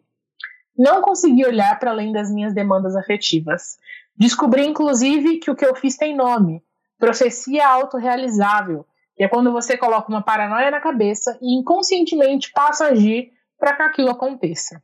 Bom, aconteceu e dessa vez eu não tenho ninguém a culpar que não eu. E descobrir que você perdeu alguém legal e que gostava de você por ter sido um escroto, bom, só posso dizer que não é uma sensação legal. Desabafos à parte, escrevo para vocês por conta de dois motivos principais. O primeiro é um alerta. Em tempos onde fazer terapia virou uma necessidade, pouco se fala sobre como o processo terapêutico é doloroso. Sempre lemos e ouvimos muito falar dos benefícios, que são inegáveis. Eu não sei mais o que seria da minha vida sem terapia. Mas, ainda assim, entramos na terapia achando que vamos encontrar um manual pronto de como lidar com os nossos sentimentos e dos outros. E sinto desapontar nossos ouvintes não terapeutizados, mas não é o caso. A terapia é um processo de exorcismo, e se vocês lembram, para exorcizar um demônio, você precisa saber o nome dele. Se colocar de frente aos seus piores defeitos e traços tóxicos, que durante a vida inteira você projetou no outro, cara, dói muito. Na terapia, você para de sentir dor, tristeza, melancolia. Oh, peraí, peraí, peraí. Na terapia, você descobre onde vivem os monstros e não é num lugar bonito. Você não sai da terapia e para de sentir dor, tristeza, melancolia. Mas, dito isso, na terapia você aprende a criar ferramentas para lidar com todos esses sentimentos ruins e saber que você mesmo, com a ajuda de um profissional, está recriando seu repertório emocional. Isso é libertador. Por isso, façam terapia, com a consciência de que é um processo incômodo e libertador ao mesmo tempo. O segundo motivo é um conselho. Sei que fui um escroto e fiz mal a uma pessoa que me desejava bem. E minha única vontade nesse momento é assumir meu erro e pedir desculpas a ele. Preciso desenhar melhor isso na terapia para descobrir minhas motivações. Mas queria saber de vocês, corações partidos como o meu. Vocês já pediram desculpas a alguém por ter sido escroto? Alguém já pediu desculpas para vocês? Como vocês se sentiram? Estou torcendo para que essa minha cartinha seja sorteada no baú da felicidade e seja respondida. Por favor, nunca pedi nada, prometo que paro de mandar meus dramas. Por favor, não pare, Brian. Não pare, tá muito bom. Brian. Terem um acalento em tempos de quarentena. Brian, como é que eu posso. É que assim, na verdade, ele é um e-mail. Ele é um e-mail sui generis, porque na verdade, Brian, eu me corrija se eu estiver errado numa próxima mensagem, mas é que você abortou a missão antes dela acontecer, de fato. Não é que eu imagino que você não deve, de fato, não foi uma postura mais legal e tudo, mas longe também de assim de, de diminuir, mas eu acho que na cabeça desse rapaz as coisas foram bem menos do que foram na sua. Apesar do, do luto, apesar do momento que ele estava passando, era um espaço muito curto de tempo e o que eu percebi foi que ele tomou um susto, na verdade, foi o quão repentino foi a intensidade da tua reação. Então, na cabeça dele era um processo em andamento ainda, vocês estavam se conhecendo. Na tua cabeça você estava rompendo uma relação, uma, assim, uma relação que já existia.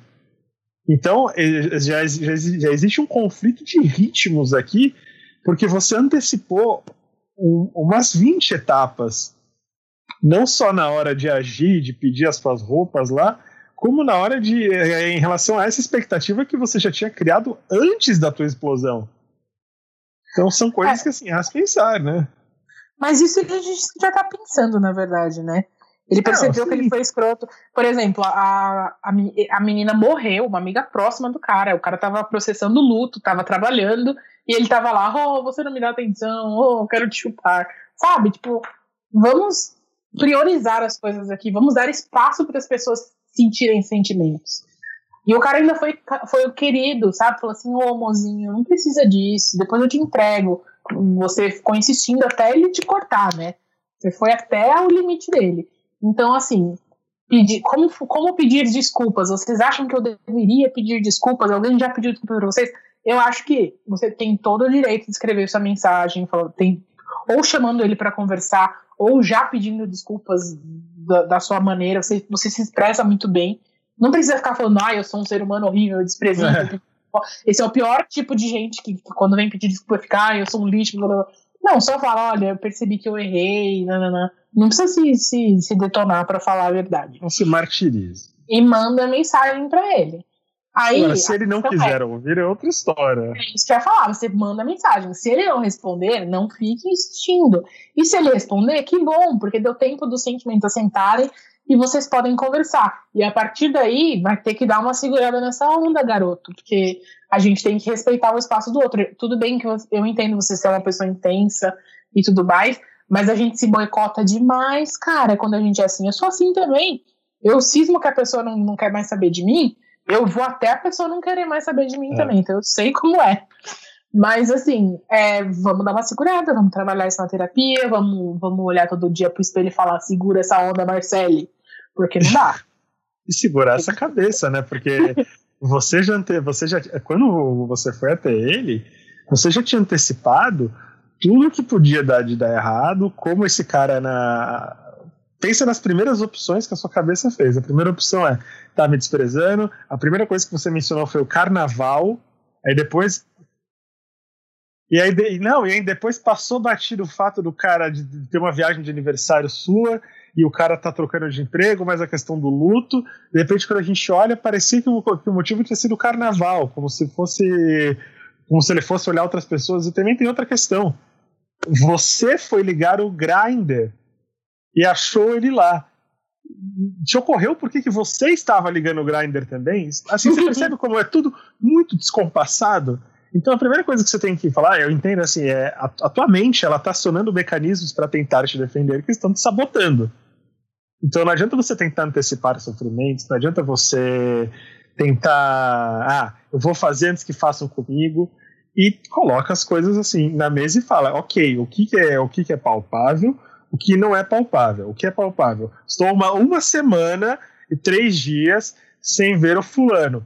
É porque, eu, é porque fulano não quer me ver?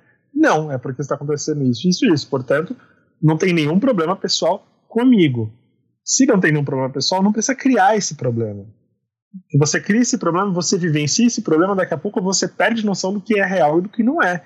E aí você tá aí ligando o grinder para reclamar que ele estava no grinder. Você percebe como é? Entendeu? É, o, eu não sei, tem, é tudo um erro de. Até fazendo homenagem ao, ao querido Brian, né? Você, você não tá vindo do, do universo hétero, hétero, o Brian é o protagonista de Velozes Furiosos. Você tava queimando a largada, meu parceiro. Você queimou muito essa largada. Tipo, você tinha acabado de se conhecer, cara. Não tinha necessidade tipo, de ter ficado tão aflito e ficar pensando que qualquer atitude que você fizesse no carnaval. Eu acho que esse, esse sei lá, meio que culpa cristã de você pegar outras pessoas no carnaval, te preocupasse. Eu acho que foi que desencadeou tudo isso. Eu, não sei, eu.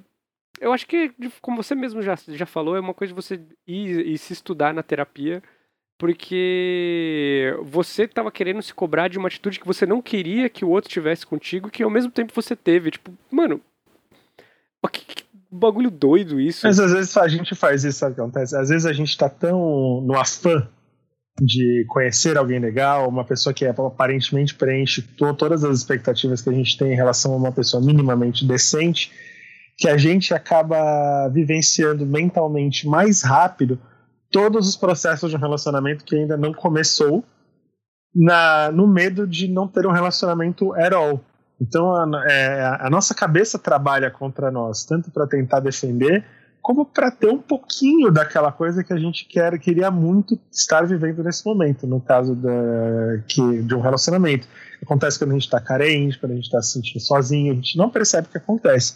Daqui a pouco, quando passa o baque, quando passa e você fala, porra, talvez eu tenha exagerado um pouco, talvez eu devesse ter medido mais as minhas palavras, talvez não existisse essa a situação que eu achei que naquele momento existia e eu entendo quando naquele momento ela parecia absolutamente convincente de que era uma situação real. Essas situações irracionais, quando elas acontecem, dado como a gente está destemperado, como a gente não está num momento bom na nossa cabeça, elas são muito convincentes. A gente elas realmente parecem que está tá, tá tudo aquilo acontecendo. Há uma semana a gente percebe que não. Agora, muito legal a mensagem dele sobre terapia também. Sim, é isso que eu ia falar. Eu, eu gostei muito do, do seu recado sobre terapia. Isso é uma coisa que realmente a gente precisa pontuar mais. É um processo. Várias vezes, começando terapia, me deu vontade de largar, porque realmente é, é destruidor, né? É potente, é forte demais. Se está funcionando, você vai se sentir mal. Se, te, se você só se sente bem indo para terapia, se não te causa nenhum desconforto, talvez não esteja funcionando, né? porque você só está tá falando ali na, na zona de conforto, não está cutucando o, a raiz dos problemas, é complicado. E é bom lembrar, inclusive, gente, se, não sei se vocês já pensaram nessa possibilidade, se alguém já falou sobre isso para vocês, mas ó, façam terapia, tá bom? Ajudamos Brian? Esperamos que sim, né? Ah, espero que você, você fique bem, Brian. Você parece um cara muito legal, você se expressa muito uhum. bem. Eu acho que você tem que parar de se boicotar, ser mais gentil consigo mesmo, deixar as coisas fluírem no ritmo delas e não no seu. Acho eu sou um admirador pessoal da sua isso. retórica. Eu sou um admirador é. pessoal da sua retórica, Brian. Vamos lá? Vamos. Amighosting. Oi, exaustos. Tudo bem? Antes de começar meu textão, queria dizer que amo o podcast e acompanho tudinho. Ariane, sou sua fã. Acabei de ouvir um episódio sobre ghosting e queria contar a minha história. Vocês falaram muito bem sobre ghosting com os dates do Tinder e afins, mas a Ariane lembrou muito bem que existe essa praga em outras relações. Bem, a minha foi com uma amiga. Nos conhecemos desde a adolescência, mas nos aproximamos lá pelos vinte e poucos anos. Começamos a ir para a balada juntas, mas a amizade foi intensificando até virarmos bestes. Sabe aquela quando uma aparecia sozinha, o pessoal perguntava, ué, cadê a outra? A gente era super grudada. Pois bem, fomos morar juntas, a amizade intensificou ainda mais, parecíamos irmãs. Moramos juntas por dois anos e foi tudo bem. No final desses dois anos, ela, que sempre teve depressão, estava passando por, um, por uns problemas como dúvidas sobre o relacionamento que ela tinha e sofrendo com a pressão do pai para terminar a faculdade. Enfim, na mesma época em que ela estava passando por isso, eu estava planejando voltar a morar com a minha mãe porque queria juntar uma grana para poder morar sozinha. Sempre foi o meu sonho e ela sabia de tudo. Ela decidiu terminar o namoro e eu estava começando um, depois de quatro anos solteira. Enquanto ela queria ir para balada comigo, eu estava mais na vibe de sair com o boy, naturalmente. Sou quatro anos mais velho e também já não tenho mais tanto saco para balada. Até saía com ela, mas para programas mais leves. A partir deste momento, como a casa era dela, própria, eu só ajudava nas contas, começou a impor horários para o meu boy me visitar e outras regras que não existiam antes. Apesar de não entender, respeitei sem questionar, pois sabia que ela não estava em um momento bom. Chegou o dia em que me mudei para a casa de minha mãe e ela parecia bem de boa com a minha decisão. Não deixei ela na mão com as contas nem nada disso.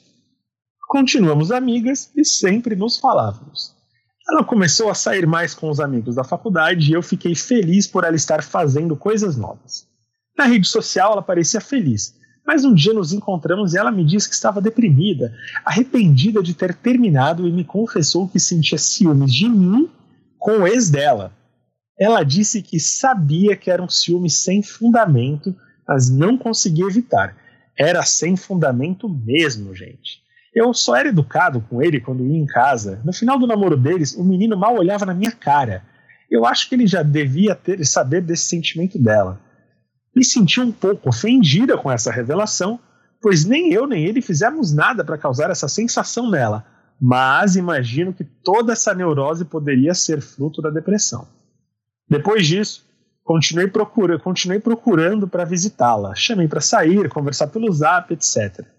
Pois queria ajudar minha amiga de alguma forma, e ela sempre inventava alguma desculpa.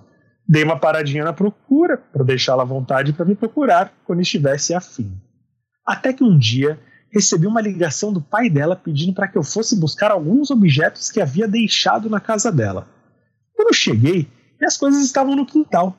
Perguntei por ela e o pai dela disse que não estava. Achei tudo estranho, mas tudo bem, sabia que ela estava ocupada com o TCC. Na mesma semana, uma amiga nossa chamou nós duas e algumas outras pessoas para um open house. Fui achando que ia encontrar a Amigos, a galera toda, cheguei até mais cedo. A Amigos mandou mensagem para a dona da casa dizendo que já estava indo. A dona da casa respondeu: Vem logo, a Lívia já está aqui. Nisso, a Amigos parou de responder e não apareceu. No dia seguinte, tentei ligar para ela para saber o que aconteceu e percebi que ela tinha me bloqueado de todos os canais de comunicação possíveis. Liguei para o irmão dela para saber e ele disse que ela estava se afastando de tudo que fazia mal a ela. Me senti uma merda mas respeitei a decisão dela. Não quero fazer mal a ninguém. A Amigos criou um fake para continuar a ver meus stories. Vê até hoje. E isso tem mais de dois anos. Sei que é, sei que é ela porque ela sempre teve esse hábito de criar fakes para vigiar seus desafetos. E esse fake meio que dá pistas da identidade dela. Meu Insta é aberto e eu não ligo muito para isso. Logo depois que ela se afastou, descobri que ela fez intriga para uma outra amiga minha parar de falar comigo bem antes do rolo todo. Ela também já parou de falar com outras amigas antes de mim. O que vocês acham dessa loucura toda? Ciúme? Depressão falando? Eu sou uma amiga merda? O que vocês acham que rolou? Ouvir o episódio de Ghost me fez relembrar essa história. Já tem tempo, mas me afetou profundamente. Me falem a opinião de vocês, porque já estou mais do que exausta de tentar entender. Beijos. É que não dá pra entender mesmo. mesmo. É, não dá. A sua amiga é um. A sua amiga é uma incógnita. Eu acho que pra ela, é, não... é, o tipo de coisa que só ela conseguiria responder. E é muito engraçado a gente querer racionalizar isso, porque claramente não é um comportamento racional. É, não dá para dizer o que, que foi. Pode você elencar se foi a depressão, se foi o ciúme, pode ter sido um grande misto disso tudo, pode ter sido um gap de comunicação, pode ter sido uma expectativa que, que, que criou, se não, se não viu se criando. O fato é, não tem como saber. O que eu acho legal é que você não trata a tua amiga como se ela como se fosse um problema de caráter, como se fosse uma loucura. Você pondera que ela não está no não tá nos melhores dias dela, que a cabeça dela pode não estar tão bem. Mas assim, o não sei, não dá para saber, acho. Ah, eu na ah, eu já tive um, um, mais de uma vez isso aconteceu comigo. A, a famigerada Amighost, que que corta a relação e que, enfim, muda, que, que dá sinais antes de, de cortar, né, igual ela deu, de, tipo, mostrar o desconforto ter umas paranoias doidas e projetar isso na gente e depois sumir e tipo te deixar ponderando pro resto da vida, tipo, ai, o que que eu fiz? Será que eu sou uma pessoa horrível? Será que ela tem um problema e eu não ajudei o suficiente? Sei lá. O que vocês acham que rolou? E a única conclusão que eu consigo chegar é que a gente nunca vai saber o que rolou, né? A menos que você chegue nela e converse para descobrir você nunca vai saber o que rolou. E como ela não tá aberta a isso, e ela deixou claro que você é uma pessoa que, vamos lá dizer, faz mal a ela, sem, sem nunca ter te dito de fato o que, o que você fez, então ela, na verdade, não é sua amiga, né? Você estava dedicando algo de você que a pessoa não tinha mais para oferecer e nem, nem quis mais receber. Eu acho que, obviamente, sempre que a gente lembra dessas coisas, afeta de um jeito que a gente não gostaria, porque eu já falei algumas vezes aqui no Exaustos, é, a gente se prepara para términos de, de namoro, a gente se prepara para fins de relacionamento amoroso, mas a amizade é realmente uma coisa que a gente nunca está preparado para perder, né? É, é, tipo um vínculo de irmão, sabe? A gente cria sem imaginar que um dia aquilo vai terminar, que aquilo acaba. Porque, enfim, não tem uma condicional, não tem tipo não estar mais apaixonado. É uma conexão teoricamente verdadeira e infinita, né? Da forma romantizada de se pensar. Mas na real é isso, a gente é humano e a gente está sempre mudando.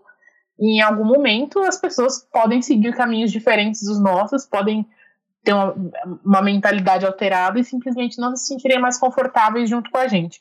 Tô falando de um lugar aqui que parece ser completamente confortável e plena e que entende, e que entende essa situação, mas na vida real isso é uma situação que me deixa completamente travada, traumatizada. É, e é muito horrível a gente ter um afeto por alguém e a pessoa cortar, sabe? Se afastar e falar que a gente faz mal sem dar satisfação e, e continuar fuçando a nossa vida, continuar ali tendo interesse, chega a ser uma coisa meio doentia, né? Vamos, Isso vamos que eu perguntaria, porque uma coisa assim, é, beleza. Por mais que ela não tenha feito nada, ela não tenha um posicionamento direto, uma coisa é a pessoa te corta fundamentalmente da vida, mas nesse caso aqui, é, ela não foi cortada da vida, porque a menina continua falando dela, a menina, a menina não, não é indiferente a ela ela é até agressiva em algum, alguns aspectos. Se ela tá falando mal dela para outra, se ela tá tentando desfazer a amizade que ela tem com outras pessoas em comum. Então não é que esse relacionamento ele não só não acabou, né? É tipo, doentio. É, como ele. Na verdade, quem fazia mal era ela, é aí que tá. É. E geralmente, isso é uma coisa que a gente ouve muito falar sobre relacionamentos abusivos, e que é uma coisa para você pensar e também nas suas memórias de, do o quanto ela queria controlar o que você fazia, né? Quanto ela tinha ciúme de você, inveja, enfim, só de você interagir com o namorado dela, ela já ficava transtornada. Porque o abusador, quando ele não consegue mais controlar você, ele quer controlar o que as pessoas pensam de você.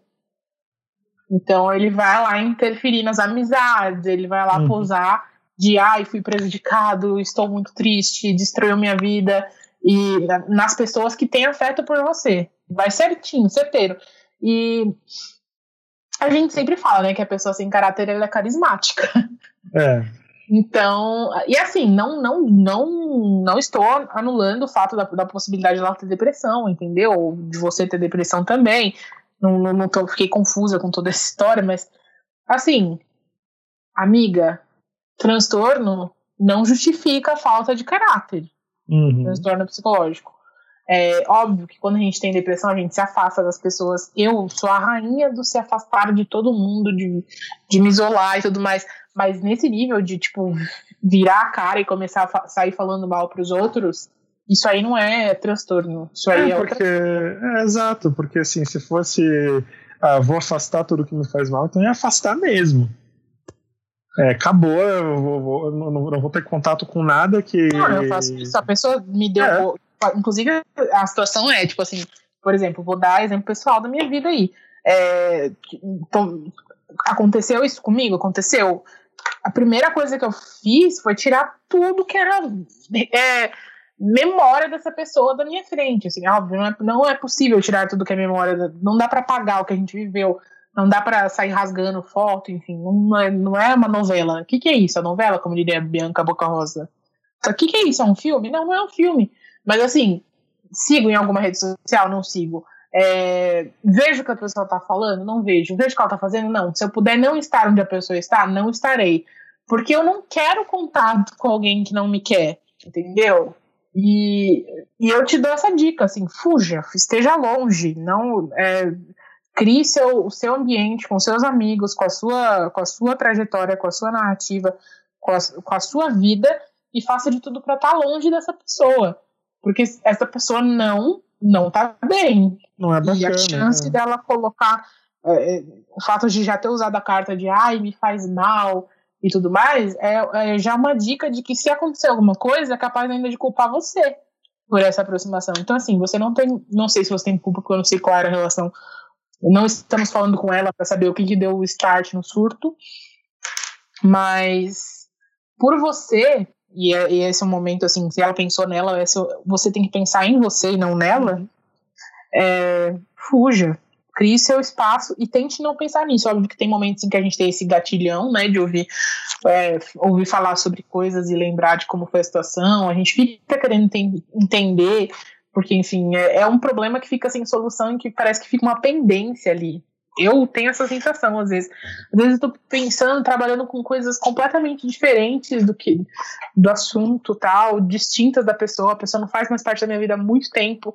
E do nada vem aquele como se fosse aquela notificação no aplicativo de celular. O celular tá com todos os aplicativos com as notificações lidas, mas fica aquele e-mail com a marquinha de não lida porque tem algum e-mail perdido em algum uhum. lugar e você não sabe o que é. É aquela notificaçãozinha irritante ali de que você precisa res resolver uma coisa e, e, não sabe como. Mas assim, já tá resolvido, acabou. É, saber o motivo não vai mudar nada.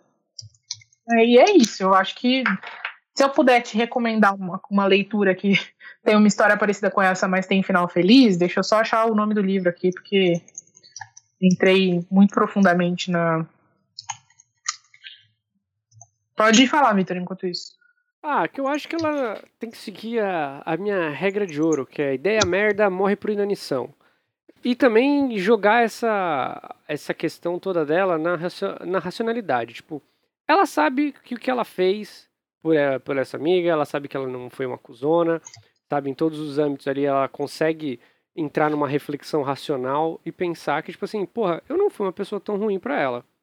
Então, se tem que. Aí você leva em consideração que é tipo assim, beleza, ela tá tendo um, um desafeto contigo por uma razão que você desconhece, sendo que você tem certeza que, que você não fez nada de tão grave assim a ela. E aí, aí você joga na balança, tipo, Quão onerativo é ter o desafeto dessa pessoa a custo de nada? Porque eu não, porque eu sei que eu não fiz nada. Aí você fala, pô, ah, não é tão ruim assim, pô, ela vai falar mal, etc, do outro, pro outro, tá, não vai me, não, não vai acabar com a minha vida. E aí você isola, isola essa pessoa, tipo assim, beleza, larga a mão pra lá, tipo, não, não, não, não alimenta isso, porque se você já viu que, tipo, você já, você já tá em paz com a sua consciência. Você não precisa ficar criando novas é, é, inquietações por conta de uma coisa que você já sabe que você já fez. Entendeu? É, é, é, e aí é melhor deixar ela com os dodói dela pra lá do que você ficar alimentando uma coisa que você não, você não tem controle. É uma parada dela. Vai, então, tipo, não vai, não fica vai pra lá.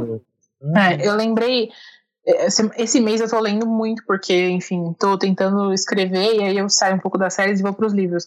E eu li um livro da Maresca Cruz que chama Amizades, Cacatuas e Outras Coisas Fora de Controle. Que, que é a história de duas amigas, assim, tipo, são mais novas, né? São adolescentes, não são igual a gente. Mas que, é, que, são, que, que brigam misteriosamente, ninguém sabe por que as duas brigaram, o que aconteceu. E aí nem, nem as duas direito sabem o que aconteceu.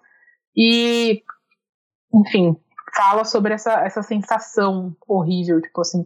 Eu, óbvio que livro tem finais felizes, tem coisas positivas, mas o que eu go gostei de ter lido, embora tenha sido um gatilho, como você falou do episódio de Ghosting, foi para você, de lembrar da situação, de ficar pensando de novo, é, me fez ver que, tipo, pô, esse, é um sentimento comum isso de achar que, que tem alguma coisa, que tem que ter um motivo, tem que ter uma solução, e às vezes é uma coisa pequena que causou um puta desgaste desnecessário simplesmente porque a, a outra pessoa escolheu que, que fosse assim. Entendeu? Às vezes não é para ser. Uhum. Então, e, e, assim, eu não vou falar, ai, fica, vai ficar tudo bem, fique em paz, porque, meu, sinceramente, eu ainda tô tentando encontrar paz e eu ainda tô esperando que fique tudo bem.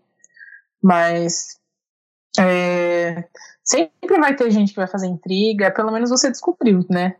Mas às vezes acontece sem você nem saber sei lá, eu acho que, que a gente não sabe porque as coisas acontecem, mas elas acontecem por um motivo, e esse motivo normalmente é uma grande libertação pra gente. Fica aí a reflexão você, do, do, da bigorna que você se livrou. É isso. Vamos para o próximo? Vamos lá. Hum, deixa eu pegar aqui. Ele é o. Esse reflexão, né? Vamos lá. Reflexão. Boa tarde, exaustos. É, acho que pra gente aqui já é boa noite, né? São 11h44. Vim compartilhar com vocês uma história que está bem, bem resolvida que me faz refletir. No final do ano passado, novembro, eu estava com uma amiga no bar quando um menino veio dizer que tinha me curtido e queria meu telefone. Eu passei meu WhatsApp e começamos a conversar. Só que na época eu estava ficando com outra pessoa e, apesar de amar meus contatinhos, Libriana, gosto de um de cada vez. Então, só fomos sair em janeiro quando o outro já tinha esfriado. Saímos e foi super legal. Apesar da diferença de idade, eu tenho 30 e ele 26, tínhamos muitas coisas em comum e era bom estar em companhia dele. Desde que saímos a primeira vez, nos falamos todos os dias. Ele me enviava fotos do que estava fazendo no seu dia a dia e eu também compartilhava a minha rotina, mas menos que ele. Saímos outras, outras duas vezes até que eu viajei para um final de semana em Salvador. Inicialmente, eu ia com um amigo gay, mas ele teve problemas, problemas na família e eu fui sozinha. Fiz amizades lá e foi ótimo, tudo igual. Nos falamos enquanto eu estava lá e eu tive menos tempo para responder quando eu, retor... quando eu retornei a São Paulo, percebi que ele estava distante manda... e mandamos menos mensagens. Combinamos de qualquer forma de nos vermos hum, no meio da semana. Esperei dois dias se passarem e ele não mandou nada. Então perguntei se havia algo acontecido. Ele me mandou um belo textão dizendo que adorava ficar comigo, que era bom passar tempo juntos, mas que estava num momento que queria se dedicar a ele, que estava hum, com receio de se apegar a mim. Eu respondi, ele mandou mais algumas mensagens dizendo que não estava saindo com outra pessoa para não pensar isso e depois não falou mais nada. O que eu questiono é: falamos tanto, tanto de ghosting, mas mesmo achando legal e maduro da parte dele, me mandar uma mensagem explicando o que sentia parece que não é o suficiente. Porque, mesmo com uma resposta, os questionamentos do, do porquê ele agiu assim são os mesmos com que se ele não tivesse respondido nada. Não acham? Até que ponto, né? Até que ponto a solução é alguém que só vai comunicar que vai sumir? Não. Porque eu argumentei com ele que eu achei que ele estava botando peso demais em algo que a gente só estava se conhecendo. Que ele me mandou uma mensagem durante tanto tempo para sair e de repente manda essa de estar, de estar se envolvendo. Falei que, que eu não estava querendo namorar com ele e que eu gostava de, de estar na companhia dele. Ele agiu como se estivesse pressionando ele, sendo que eu estava super de boa. Será que, a culpa, será que é culpa dos signos? Ele é sagitariano. Enfim, amo ouvir vocês. Obrigada. A vida seguiu, está tudo bem, mas com ghostings ou com explicações, quando o boy some a gente, que a gente, e a gente estava curtindo, é ruim igual. Então, é que você é... não tomou um ghosting, você tomou um fora. Não, não, mas ela não. To... Ela... Foi isso que ela disse. Tanto é que é meio chama reflexão. Ela disse com ghosting ou com explicação, quando o boy some a gente tava curtindo, é ruim igual. Ela falou que mesmo se ela, uhum. tipo, ela tomou uma explicação, mas se fosse um ghosting, a, a sensação teria sido a mesma. É, a gente não, não faz gente... sentido, ninguém gosta de ser rejeitado. A gente quer, mas a gente não quer ouvir explicação, sabe? A gente falou isso no nosso episódio de ghosting, e a gente chegou, acho que foi essa conclusão que a gente chegou, não lembro de ter falado disso com a Ari. Que no final das contas foi para assumir que suma logo e não fale nada, porque ainda que eu, que eu fique matutando as coisas, será que fui eu, eu não sei o que, sou feio, tenho bafo, qualquer merda. é pior, é pior, é pior do que ficar matutando é você ouvir a confirmação. É, você é feio, não sei o que, não sei o que. Então. É, porque a, a gente, gente fica repetindo isso pra si mesmo depois. Né? É, é, não, porque a gente, a gente fica se repetindo, só que a gente ainda coloca, mas será que eu sou? Quando, quando vem a justificativa, pronto, sou. É pior, eu, eu acho. Ah, isso que eu falando. Quando tem a justificativa, a gente abraça isso. Eu lembro que eu tive um relacionamento que foi meio que um ghosting, assim. Meu, eu já contei essa história do meu primeiro namoro mil vezes, né? É, que ele pegou e falou, ai, a gente precisa ficar sem falar um pouco. Eu tava viajando, sofri, aí voltei, vi que ele entrou no Tinder de novo, falei, pronto, acabou, né? E ele uhum. nunca mais quis falar comigo. E aí eu fiquei mandando vários e-mails até ele, tipo, e, e os e-mails falavam assim, pelo amor de Deus, me fala o que foi, eu preciso saber. Porque, enfim, eu era jovem e eu não sabia que isso era e aí, depois de muito encher o saco, ele respondeu: Ah, eu. Como é que é? Eu não estava feliz. E aí falou: é, eu, eu, acho que você. Sim. E aí, desde aquele dia, vira e mexe. Gente, eu tinha, sei lá, 23 anos, foi meu primeiro namorado. E até hoje, vira e mexe, tanto em relação de amizade quanto em relação de. Relação amorosa. Aqui na relação amorosa não está tendo muito, mas enfim. Em todas as áreas da minha vida, Vira e mexe, às vezes eu dou, tô fazendo, vivendo a vida normalmente, aí eu dou uma congelada assim e penso assim, nossa, mas será que eu sou isso, isso isso com essa pessoa? Será que eu estou sendo. Será que eu estou causando esse desconforto assim, assim, assim para essa pessoa? Porque a gente. Quando alguém que a gente gosta muito vai embora, a gente. E, e fala que a culpa é nossa e que o problema nosso é tal, a gente abraça aquilo, a gente quer, uma, a gente quer um motivo para acreditar que aquilo acabou, e a gente aceita aquilo como verdade. Às vezes nem é, às vezes é só a verdade da pessoa, entendeu?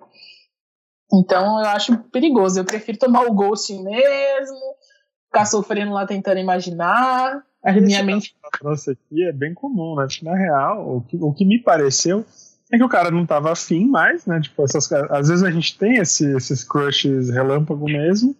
E na tentativa de não, de, não verbalizar isso dessa forma mais crua, ele trouxe essa história do, do, envolvimento e tudo, e de repente ficou parecendo que ela estava querendo casar com ele e não era nem de perto do que ela estava imaginando. Ai, ai essa, essa, é tão tradicional, tipo, o cara é, fala isso, é, ai, não tô afim de é, só, É tipo assim, não quero estar com você, tchau. É, exatamente. É, eu, no final, acho que foi, foi isso que rolou. Pra, é, em, termos, práticos, foi isso. Eu não quero estar com você, tanto que ele não está. É, então, tipo assim. Eu acho que essa questão, principalmente do entre um e o outro, entre tomar ghost e tomar explicação, eu acho que o fato da explicação é, é uma coisa muito com relação de repertório de, de cada um. É, de fato, a gente nunca é treinado para ser rejeitado, ninguém, ninguém conversa com a gente sobre isso, né? E, e sempre quando a gente é rejeitado, nunca é uma, nunca é uma experiência legal, mas eu acho que essas, essas experiências, de acordo com o que a gente vai vivendo e de acordo com a nossa idade, que a gente vai compreendendo, que a gente vai ter no repertório do mundo, elas vão, elas vão batendo na gente de uma forma um pouco mais leve com o passar do tempo. Eu acho que. Será? Ghost...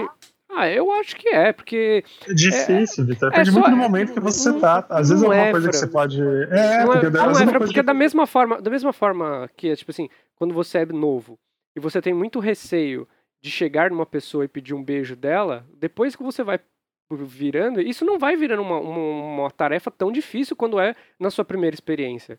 Entendeu? Não, ela... essa coisa, a questão da rejeição são coisas diferentes. Essa autoconfiança, eu concordo com você.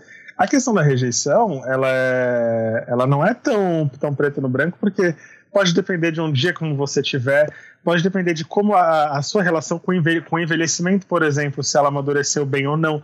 Pode depender de como você está se sentindo em relação à tua autoestima E tem física, outra tua autoestima psicológica. também. Mas isso é pra todo, qualquer coisa na Nesse vida, Francisco, se fator, você levar em sim, consideração. Sim, sim, justamente. da pessoa justificar a rejeição, existe um outro fator além desse da gente abraçar pra gente a justificativa da pessoa, que é a negação também. Que é muito, o que acontece na maioria das vezes. A pessoa fala assim: Eu não quero mais ficar com você porque eu não estou feliz. Aí a gente fala assim: Mas por quê? Cara, porque eu não estou feliz já é a justificativa. Mas a gente entra num loop de querer encontrar um motivo além daquele. E a gente fica achando que a pessoa não se justificou, quando na verdade ela explicou já. E a gente que não tá querendo ouvir.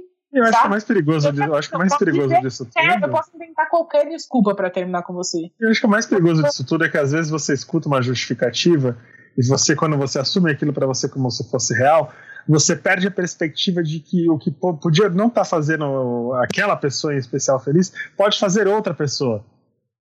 Alguma pessoa que vai adorar o teu jeito exatamente do, do, da- da- do jeito que é. Coisa que pode não ter acontecido com essa pessoa que te deu essa justificativa. Então, quando a gente assume isso como verdade, a gente inibe a possibilidade de, no final, às vezes acontece, às vezes pode não, rola química, não rola uma, não bate personalidade, qualquer merda. Que não precisa ser tão séria quanto, ai meu Deus do céu, eu, a pessoa me detesta. Às vezes não é, não é tão assim também. Ah, e também se detestar, qual é o problema, né? É, Acontece. 7 Não bilhões de pessoas como. no mundo. Com É, 7 assim, bilhões você de. É aquela coisa. Você não precisa- Enfim, você tem razão, amiga. É, com, com explicação ou sem explicação, vai ser sempre uma merda quando a gente tá curtindo e o outro não quer mais. É um degrau que não está lá, né? A gente pisa num degrau que não está lá. Tá tudo bem até que não está tudo bem. É assim a vida, né? Próximo e-mail. The Good, Bad and the Ugly. Olá, No Exausto. final, né? Podem me chamar de Nicole, kkkk. Por Sou portuguesa. Eu adoro que ela riu do próprio nome. É, mas Sou o que, mas porque é uma piada? Mas é o que é Sei, vamos descobrir do e-mail. Sou virginiana com ascendente em Sagitário e lua em Escorpião. Ixi. Tenho 24 anos. Eu tive uma infância complicada, sofri de abusos e muito bullying, e isso sempre se refletiu na minha autoestima. Eu amo que a gente tem leitoras portuguesas, ou ouvintes portugueses. Uhum. Mas a história que vos quero contar passou-se há dois anos. Até então, nunca tinha tido qualquer tipo de relacionamento. E decidi instalar o Tinder para ver o que acontecia. Olha a merda vindo a galope. Entretanto, minha condição psicológica piorou e fui internada. Tenho depressão. Deus. Nessa altura, já falava com um menino chamado Joaquim. Quando saí do hospital, marquei um date com ele. Joaquim é tão português, gente. É, eu tô achando tudo mágico, assim, meu Deus. Mas ela é uma portuguesa. Sei se ela é Sim, uma portuguesa e um português que chama Joaquim. Tudo, tá tudo se encaixando, as peças estão se encaixando, o mundo vai melhorar amanhã, tá bom. Quando saí do hospital, marquei um date com ele e foi amor à primeira vista. Ele não fazia muito meu estilo, mas senti qualquer coisa que nunca tinha sentido antes. Amiga, é porque você nunca tinha vivido nada antes, né? Na segunda vez que nos vimos, na segunda vez que nos vimos, bem, não aguentei e aconteceu. Não paramos desde então. Quando uma pessoa descobre essas coisas, meio que não consegue parar. Eu queria uma relação, ele não. Mas ele também dizia que não queria ver-me com ninguém. Que éramos ficantes fixos. Ai, cuzão. É, Joaquim, Joaquim. Claro que isso Já deu fudeu muito... minha expectativa do Joaquim. A gente achando que ia ser um Joaquim da hora. Você achou que ia ser um Joaquim da hora, não era? É. Claro que isso deu muita discussão e a gente parou de falar várias vezes. Ele sempre pedia desculpas, mas depois meio que dava um ghosting quando tinha o que queria. A gente, a gente também não saía junto para outros lugares para além da minha casa ou casa dele. Ou, mais recentemente, o carro dele. Mas eu não me importava, pois só queria estar com ele. Tava mesmo de quatro. Meu Deus, Nicole. Entretanto, descobrir que ele, surpresa, tinha começado a sair com a rapariga e pediu em namoro. Doeu tanto, muito mesmo. Eles saíam para vários lugares e conviviam com as amigas dela. Bem tudo que eu queria, ela teve. Mesmo depois disso, acreditam que ele continuou atrás de mim? Eu acredito. Canalha, que acredito. Mesmo depois de eu ameaçar que ia contar a namorada dele. Devia ter Ai. contado. Pior ainda, eu caí na armadilha. E depois de algum tempo sem nos falarmos, ele voltou a contactar-me e resultou numa véspera de Natal de quase 5 horas praticando coito num carro no meio da madrugada. Nem tive direito a um motel. Isso só, isso, isso só em Portugal mesmo. Aqui em São Paulo a gente tinha sido multado. Cinco horas? Você não chato. Mentira, aqui na porta de casa você viu outro dia aqui. É, ah, eu ligava é. na CT. Eu devia ter ligado aquele dia. Ah, mas a CT não vai fazer nada. A CT vai multar ele se ele tiver, se ele tiver parado. Não, é, não, é crime, é Vitor. É crime. Eu sei, mas é, eu estou falando que a autoridade da, da CT é só multar o carro. Não vai multar a pessoa que está praticando coito no carro. Afinal de contas, o carro, então, o carro é a propriedade dela. Se ela quiser fazer isso, tá. ela pode. Tá na próxima Enfim, gente. É. Ô, Nicole, eu tô rindo, mas ele é nervoso. Não valeu a pena. Depois fui despachada novamente. Enfim, eu sinto que a culpa foi minha no final de tudo. Ah, não, o cara é mocuzão. Não, é mocuzão, Acho que se fosse melhor em algo, ele me escolheria. Não. Deixei essa situação ir longe demais. Não. Sinto mal por gostar tanto de alguém que nunca fez nada por mim, que não esteve lá para mim. Com essa história, percebi também porque as mulheres nas novelas culpam sempre as amantes e não os maridos com quem tem uma relação. Tive raiva e inveja de quem não teve culpa nenhuma. Não sei como superar isso. Vou à psicóloga e ao psiquiatra. Já dei bloco em tudo e apaguei o contato dele. Tenho hobbies e sou ativa socialmente, mas nada melhora. Desculpem o textão, adoro vocês. Ô, Nicole. É que assim, o histórico não, não ajuda. Ela sai né, de, de, de, um momento tensíssimo da vida dela, em que ela estava internada, já estava completamente baqueada com autoestima totalmente machucada. Esse tipo de cara que nem o Joaquim, é, ele, eles, são, eles são pessoas muito convincentes. Eles têm uma leitura dos outros muito aprimorada, muito aguçada, então eles verificam rapidamente aquilo que, que parece mais legal de se dizer, aquilo que parece mais confortável, aquilo que parece que, que ele é o diferente. Eu tava falando, a gente tava falando disso no Twitter outro dia. Que o canalha, ele sempre parece que. Não é, não é só que ele não parece canalha. Ele parece que ele é um caçador de canalhas. Ele parece um verdadeiro paladino. Então ele tá acima da média, ele não tá só na média. Ele, entendeu? Então, assim, é, não se culpa ele é diferenciado, o canário é sempre diferenciado. Não se culpe, porque a grande arte do mentiroso é mentira. Então, afinal de contas, quem é o babaca, o cuzão, é eles. Você, o que você podia fazer? É, eu vou te falar uma coisa. A gente. A gente não, porque, enfim, vou, quando a pessoa tem problema de autoestima, questões com autoestima, é, que no seu caso você teve problemas com abuso, você tem depressão, uhum. é, é, tem uma dificuldade de se abrir para uma experiência nova. E ao mesmo tempo, é, como a nossa autoestima é frágil, a gente acha que não merece ser feliz, não merece coisas boas. Então, se alguém oferece a mínima migalha, a gente acha que aquilo é tudo. A gente se troca por migalhas de afeto. Não sabe? tem referencial, né? Exatamente. Você falou que foi a primeira vez que você sentiu aquilo, mas também foi a primeira vez que você saiu, sabe? Você instalou o Tinder pra ver o que acontecia, conheceu o Joaquim, quando saiu, marcou um date, transou talvez não seja amor à primeira vista. Talvez isso seja também uma, um, um, grande combinado de carência com, com a, a necessidade de afetividade da, na vida, com a autoestima incerta, sabe? Achar que não merece mais do que aquilo. E você merece, você merece muito mais. Tem coisas muito melhores te esperando, tem pessoas com caráter te esperando aqui fora. Se ele nunca te deu aquilo que você merecia, não é porque você fez errado, não é porque você não merecia, não é porque você está errada. É porque ele não quis que fosse com você. E ele não foi uma pessoa leal. Ele não falou para você: olha, vai ser só isso aqui, nosso sexo é muito legal. A gente vai foder cinco horas aqui na, na, no carro na véspera de Natal porque é gostoso. Não. É. Entendeu? Ele só aproveitou da sua vulnerabilidade, aproveitou do fato de saber que você estava lá e você gostava dele, você estava disponível e usou aquilo que você tinha para oferecer do ponto de vista dele, entendeu? É, a, obviamente a menina não tem culpa nenhuma, né? Ela nem sabe, provavelmente nem sabe que você existe. Você ou talvez se na cara dela, eu bato em você. talvez ela saiba que você existe, mas não muda o fato de que quem tem uma relação com você é ele, né? embora eu não ache certo mulher que fica com um cara que é comprometido, não vou entrar no mérito dela. É, eu acho que, assim, você merece muito mais.